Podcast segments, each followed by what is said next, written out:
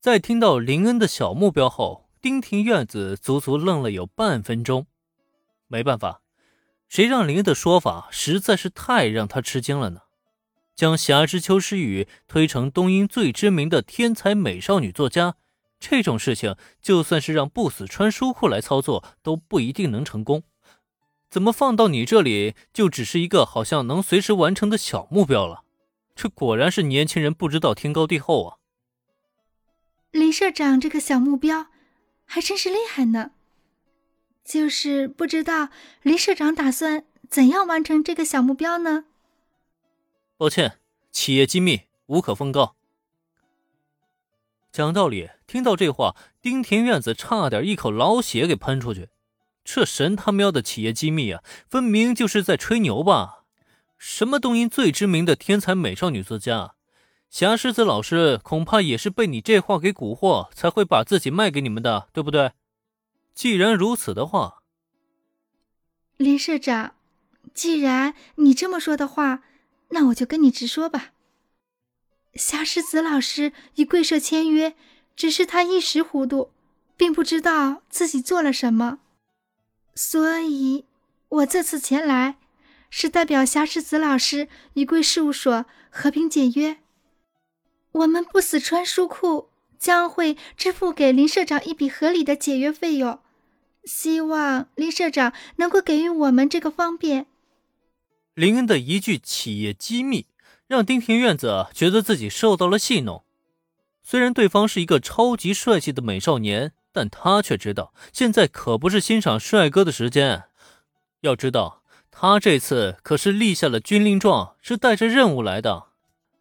霞狮子老师的火爆，不可承认的确有他签约的事务所的功劳，但经过不死川书库编辑部的评定，却认为这场爆火的主要原因还是在于霞狮子老师的作品上。毕竟在 A C G N 弹幕网上发布那首歌，内容至始至终都是以霞狮子老师的作品为核心的。如果换成不死川书库自己来操作，应该也可以达到同样的效果才对。之前忽略了霞狮子老师的潜力，导致他差点被腰斩放弃了。这是不死川书库内部出现了问题，所有人都要承认。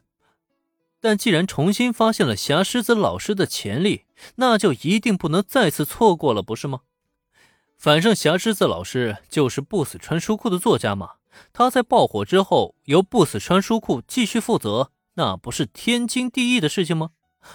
至于那个发掘出霞狮子老师潜力、找到他作品亮点、让他最先爆火在网络上的某家小小事务所嘛，讲道理，这根本就不在不死川书库这个出版巨头的考虑范围之内。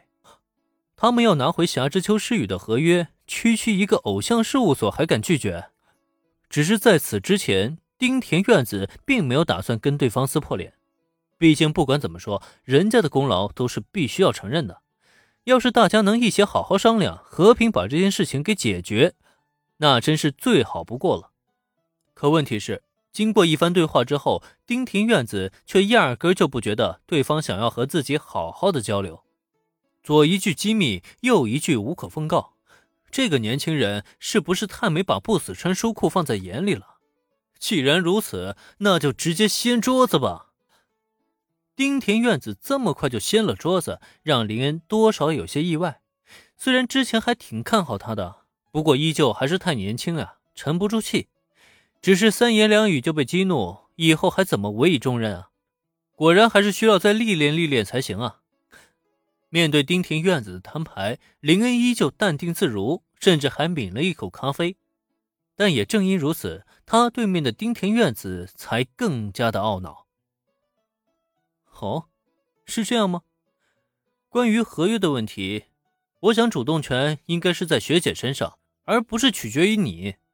如果霞之秋学姐需要解约的话，没问题啊，只要她想，随时都可以来找我。但是学姐，你真的要跟我解约吗？瞧了一眼已经完全沉不住气，甚至眼中还隐隐透露着懊恼的丁田院子，林恩是微微一笑。随后呢，又将目光转向到了霞之秋诗雨的身上。虽然他的确跟霞之秋诗雨签订了合约，但却没打算就这样将对方锁死在自己的事务所里。如果人家真想走，他也愿意放人家离开。毕竟强扭的瓜不甜嘛。只是这个决定必须是由霞之丘诗雨下的，其他人无权帮他做这个决定。因此，林恩需要听霞之丘诗雨亲口说他要解除合约，否则丁田院子说再多也只是废话而已。